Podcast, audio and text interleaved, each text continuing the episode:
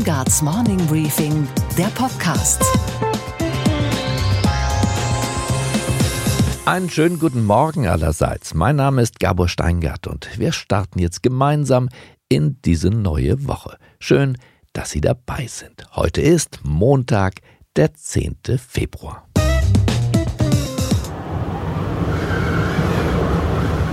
Das Orkantief Sabine hat uns über Nacht mit voller Wucht erwischt und wird wohl auch noch einige Stunden erhalten bleiben. Der Norden hat die heftigsten Sturm- und Orkanböen schon hinter sich, dem Süden steht das Ganze erst noch bevor. Für Teile Baden-Württembergs und Bayerns gelten die höchsten Warnstufen. Der Deutsche Wetterdienst warnt wovor? Vor extremem Unwetter. In ganz Deutschland lässt die Bahn die Züge, die Fernzüge vorsichtshalber in den Depots. Bahnsprecher Achim Staus. Sobald der Wind abflaut, werden wir viele Strecken mit Hubschraubern abfliegen, um zu schauen, ob noch Bäume die ähm, Gleise blockieren, ob Oberleitungen beschädigt sind. Erst wenn wir ganz sicher sind, dass ein sicherer Betrieb möglich ist, äh, werden wir wieder die Strecken freigeben.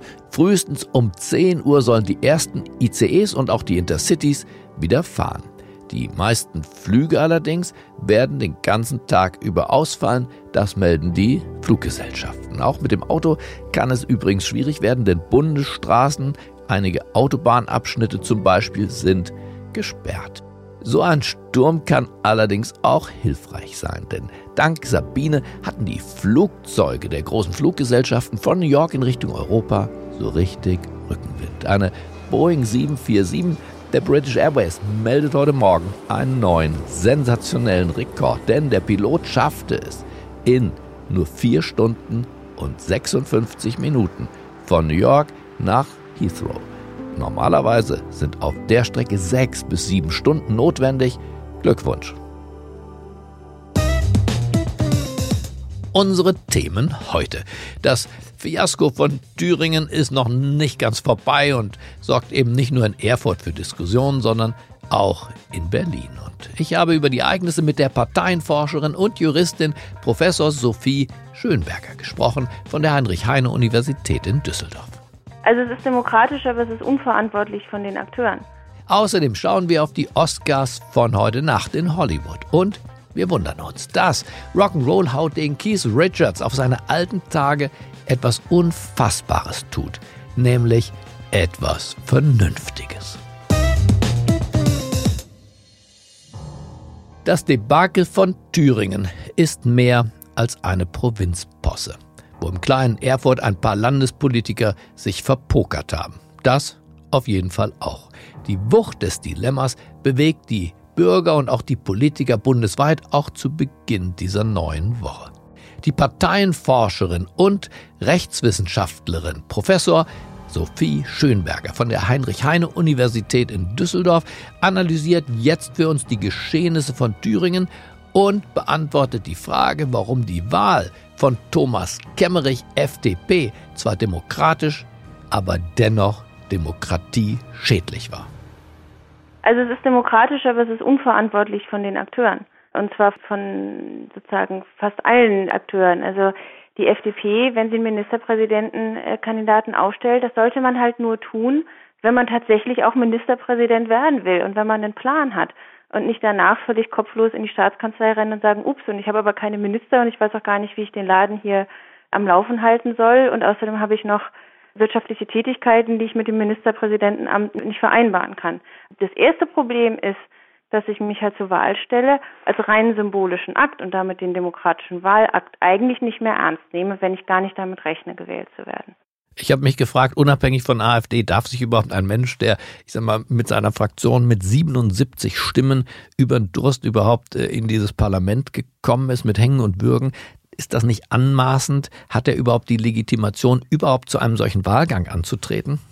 Naja, antreten darf er, das ist mhm. Demokratie. Mhm. Das Problem ist halt nur, wenn er gewählt wird, obwohl niemand einen Plan hat, wie es dann weitergehen soll. Und da ist natürlich genau die destruktive Taktik der AfD aufgegangen. Die AfD arbeitet daran, gerade der rechte Flügel der AfD, unsere Institutionen, unsere demokratischen Institutionen äh, zu zerstören. Und wenn man dann so leicht Chaos stiften kann und genau eben das Ministerpräsidentenamt vorführt, dann ist die Taktik genau aufgegangen.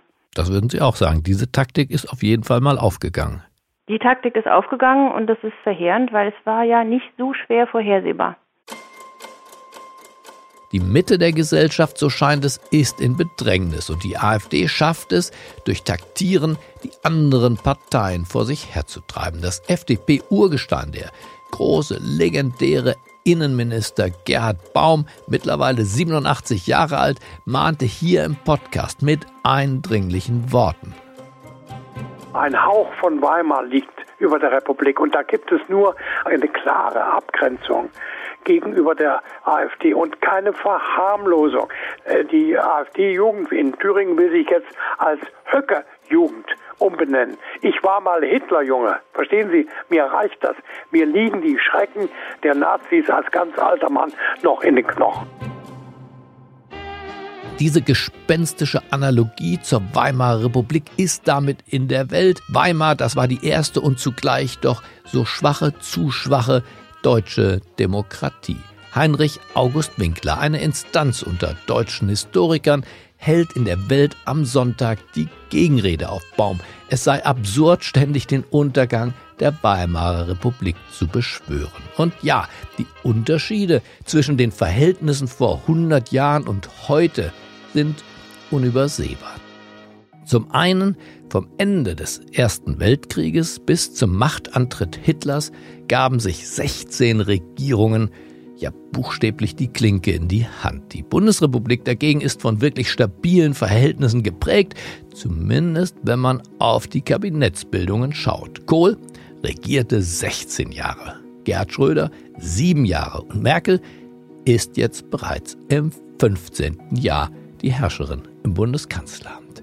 Zum anderen, die deutsche Volkswirtschaft trieb damals den radikalen Parteien in der Republik von Weimar die Stimmen zu. Sie erwies sich für die meisten Deutschen Ende der 20er Jahre und dann vor allem Anfang der 30er Jahre als, tja, was soll man sagen, dysfunktional. Mindestens das. Zwei Millionen Deutsche waren 1929 arbeitslos, ein Jahr später drei Millionen und wenig später waren es dann schon 6 Millionen arbeitslos. Und heute, Deutschland steht im Zenit seiner ökonomischen Macht, es herrscht Vollbeschäftigung und der Mittelstand floriert. Aber, und jetzt kommt das große Aber, es sind doch immerhin einige wichtige Parallelen zu beobachten zwischen damals und heute, die man als Wetterleuchten begreifen sollte und nicht als Fußnoten. Auch damals begann alles hoffnungsfroh mit der Ausrufung der Republik. Die Feudalisten mussten das Land verlassen und Philipp Scheidemann betrat am 9. November 1918 den Balkon des Berliner Reichstags. Seid einig, treu und pflichtbewusst. Das Alte und Morsche, die Monarchie ist zusammengebrochen. Es lebe das Neue, es lebe die Deutsche Republik. Doch im Laufe der nun folgenden anderthalb Jahrzehnte Weimarer Republik erodiert das Parteiensystem. Und immer kam noch eine Splittergruppe dazu. Zuletzt waren es elf im Reichstag vertretene Parteien. Und Hitler? Hitler sonnte sich, ganz wie die heutige AfD übrigens, in der geballten Feindschaft der anderen. Der damalige Spitzenkandidat seiner NSDAP im Juli-Wahlkampf 1932. Ich bin stolz darauf, dass Sie alle, Zentrum und SPD, KPD, Mittelparteien, Wirtschaftsparteien, Bauerparteien, Handwerkerparteien, dass Sie alle nur einen Feind kennen. Und das sind wir.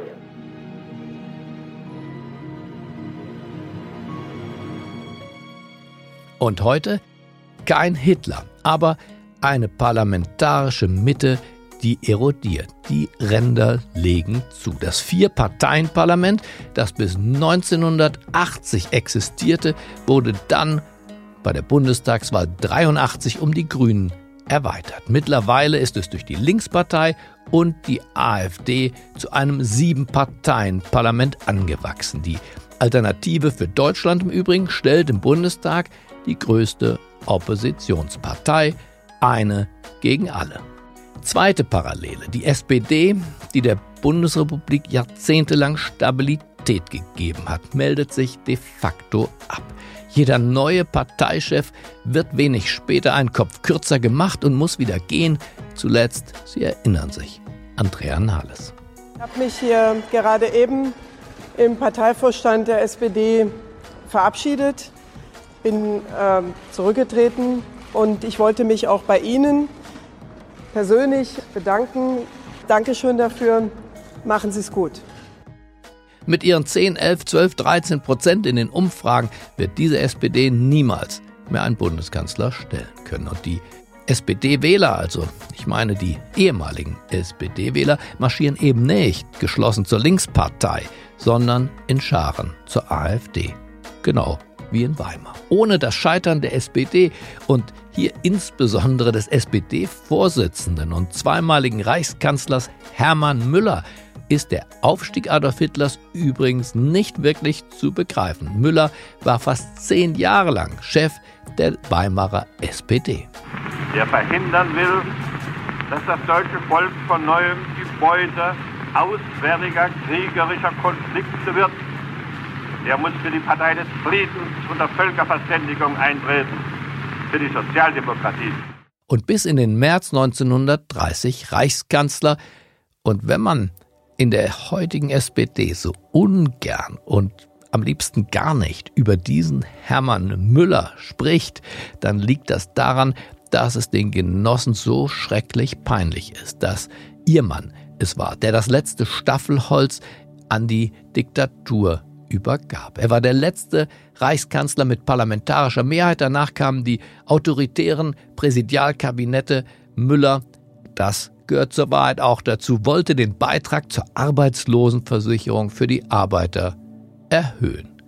Was für ein Geschenk für den anderen Arbeiterführer, den von der nationalsozialistischen Arbeiterpartei Adolf Hitler. Dritte Parallele. Die wirtschaftliche Lage ist blendend, damals wie heute. Wir dürfen nicht vergessen, die Weltwirtschaftskrise kam später. Hitler aber startete ja in den goldenen 20er Jahren und heute beginnen die neuen 20er Jahre vielversprechend. Vollbeschäftigung, Facharbeitermangel. Und das Bruttosozialprodukt weist den höchsten Stand der deutschen Geschichte auf. Und dennoch, die Menschen spüren, dass Deutschland eben ein Pionierland des Industriezeitalters war und sich mit dem Sprung in die Digitalökonomie schwer tut. Schwer tun wird, seine Weltspitzenposition wahrscheinlich nicht halten kann. Allein die Firma Apple ist heute so viel wert wie alle 30 Konzerne im deutschen DAX. Und die künstliche Intelligenz, das heißt die Übertragung geistiger Tätigkeiten auf Maschinen, wird, wenn es nicht zu einer massiven Injektion von Bildung kommt, die Mitte unserer heutigen Erwerbsgesellschaft stark dezimieren. Das Dienstleistungsproletariat wächst ja jetzt schon die ganze Zeit heran. Wer ein Auge für die Wirklichkeit hat, erkennt, dass wir zwar Vollbeschäftigung haben, aber dass die guten Jobs weniger und die schlechten Jobs mehr werden. Kommt jetzt noch, wie damals, eine Weltwirtschaftskrise hinzu, wäre das womöglich der perfekte Sturm. Vierte Parallele. Die politische Klasse ist nahezu gelähmt. Damals zerstritt man sich um den Versailler Vertrag und die fälligen Reparationszahlungen. Heute dreht sich die Erregung um ein ganz anderes, aber für die Menschen nicht minder wichtiges Thema, Migration und Flüchtlinge. 450 Grenzübertritte pro Tag melden die Behörden. Das entspricht, wenn es so weitergeht, einem Migrationszuwachs von 160.000 Menschen pro Jahr. Das entspräche zweimal einer Stadt wie Marburg. Verzweifeln müssen wir deswegen nicht, auf keinen Fall. Aber man muss darüber sprechen und ja, Politik sollte darauf reagieren unbedingt. Denn ohne eine kluge und strategisch weitsichtige Integrationspolitik mit dem Ziel, diese Menschen aus den Ghettos der Vorstädte in den produktiven Kern unserer Volkswirtschaft zu führen, wird es keine Beruhigung geben. Nicht der Flüchtling, sondern das Nicht darüber sprechen und das Treiben lassen der Verhältnisse. Das weckt massive Zweifel an der Funktionsfähigkeit der Demokratie. Fünfte Parallele. Die bürgerlichen Parteien sind nicht auf der Höhe der Zeit. Damals wie heute. Solange sie Regie führen bei ihren Parteitagen oder in den Fernsehspots kurz vor den Wahlen, ist die Welt in Ordnung. Manchmal muss dich jemand zwingen, neu anzufangen, weil du dann neu denken musst. Du stellst nicht mehr die Frage, wie haben wir das immer gemacht, sondern äh, was müssen wir machen?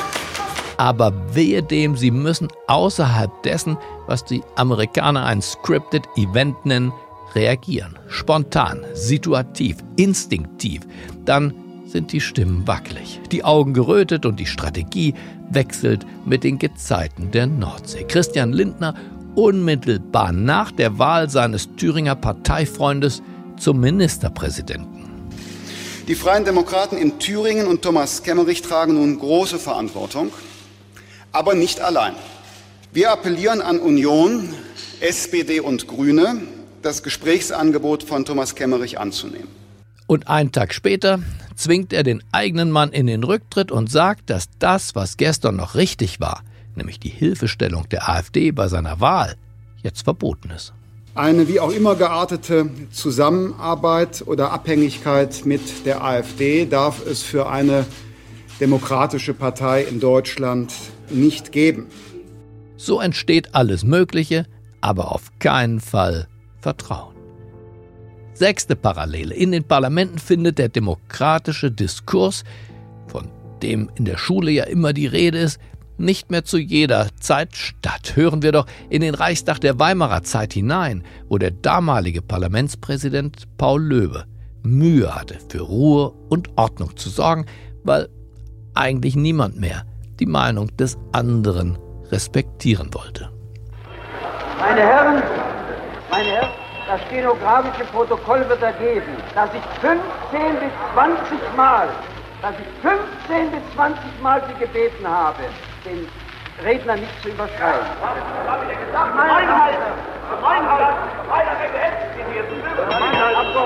Ich habe Sie auch schon mehrere Male ermahnen müssen. Ich habe doch wirklich eine Engelsgeduld. Da sind wir heute noch nicht, aber auch im Bundestag, den ich seit den frühen 90er Jahren damals noch im Bonner Wasserwerk verfolge, hat sich der Ton spürbar verschärft. Immer wieder sorgt die AfD für Provokation und dann auch für Tumult und für Ermahnungen. Alice Weidel und Bundestagspräsident Wolfgang Schäuble, der sie ermahnen muss. Ich kann Ihnen sagen, Burkas Kopftuchmädchen und alimentierte Messermänner und sonstige Taugenichtse werden unseren Wohlstand, das Wirtschaftswachstum und vor allem den Sozialstaat nicht sichern. Frau Kollegin Weigel, Sie haben in Ihrer Rede die Formulierung unter anderem Kopftuchmädchen und sonstige Taugenichtse gebraucht. Damit äh, diskriminieren Sie alle Frauen, die ein Kopftuch tragen. Dafür rufe ich Sie zur Ordnung. Fazit. Kluge Historiker wie Professor Winkler sollten nicht aus Gründen der republikanischen Selbstberuhigung die Wahrheit rosarot verfärben. Ohne klare Diagnose der Gegenwart ist auch in Zukunft die Gesundung nicht möglich. Wir müssen nicht verzweifeln, aber in den Spiegel sollten wir schon schauen und manchmal eben auch in den Rückspiegel. This is a five train. The next stop is Wall Street. Ab sofort hören Sie immer montags unsere Börsenreporterin Sophie Schimanski mit ihrem ganz eigenen Podcast. In Wall Street Weekly beleuchtet Sophie die wichtigsten Themen von den amerikanischen Finanzmärkten und zwar in aller Präzision und Ausführlichkeit. Und diesmal schaut Sophie auf das Jobwunder in den USA. Denn auch wenn die Arbeitslosenquote zuletzt ganz leicht gestiegen ist, bleibt sie ja doch auf einem Tiefstand. Ein Tiefstand, mit dem sich Donald Trump regelmäßig schmückt. Since my election, we have created 7 million new jobs, 5 million more than government experts projected during the previous administration. The unemployment rate is the lowest in over half a century. And very incredibly, the average unemployment rate under my administration is lower than any administration in the history of our country. Einen schönen guten Morgen, Sophie. Du hast dir den Arbeitsmarkt ja gründlich angeschaut und berichtest in deinem Wall Street Weekly Podcast darüber, richtig? Hi Gabor, genau. Und es ist immer wieder erstaunlich, wie unterschiedlich harte Zahlen interpretiert werden können, je nachdem, auf welcher Seite man steht. Trump selbst hat vor seiner Wahl nicht viel auf diese Statistik gegeben und das hören wir auch von ihm in dieser Folge. Und jetzt will er eben seine Wiederwahl darauf zementieren. Alle meine Gesprächspartner haben ihre ganz eigene Ansicht. Ich habe zum Beispiel gesprochen mit Lester Jones von der National Association für Business Economics und äh, NAPE ist die größte internationale Vereinigung von Ökonomen, Strategen und äh, Wissenschaftlern. Und diese Studie kommt zu einem positiveren Ergebnis als meine anderen beiden Gesprächspartner, der Analyst Dhruv Goyal und Chefökonomin Silvia Allegretto von der Berkeley-Universität in Kalifornien. Und mit ihr schauen wir uns an, in welchen Bereichen es noch hakt, trotz fast Vollbeschäftigung. Und wir reden über stagnierende Löhne und das gefürchtete Ende eines Business Cycles. Vielen Dank, Sophie. Die neueste Ausgabe von Sophies Podcast finden Sie unter wall-street-weekly.com. Und wo? Überall, wo es gute Podcasts gibt und in der Morning Briefing App. Freuen Sie sich drauf. Okay, Gabor. Und was hat dich heute Morgen wirklich überrascht? And the Oscar goes to Parasite.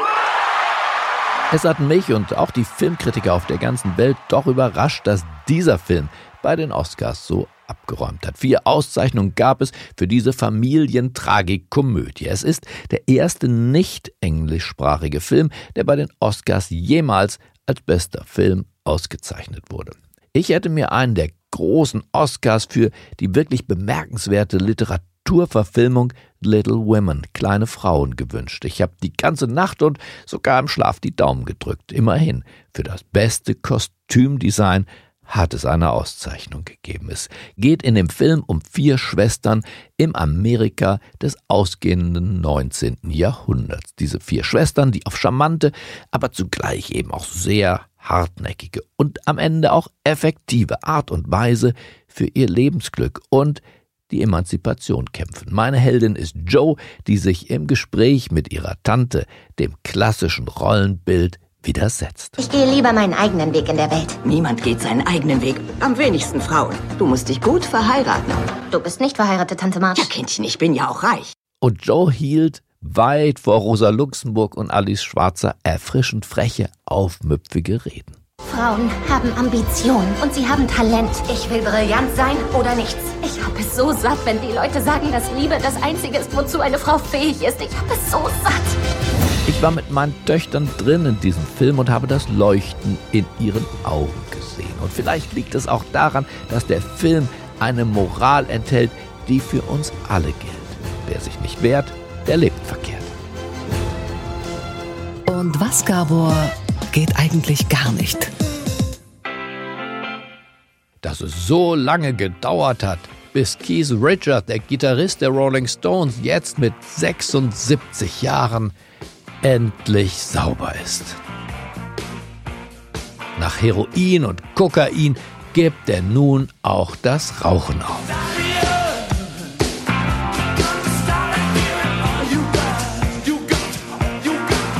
Jahrzehnte, ach was, Jahrhunderte lang dachte man, die Zigarette sei bei Keith Richards im Mundwinkel festgewachsen. Wo Rauch ist, da war in seinem Fall auch Feuer. Aber jetzt hat der Mann seine letzte Sucht besiegt. Mick Jagger und er, so erzählten sie kürzlich einem Reporter, hätten bei der letzten Tournee gemerkt, dass sie gerade jetzt im Alter erst so richtig in Fahrt kommen. Und das wolle er, der Keith Richard, fortsetzen, und zwar ohne Nikotin.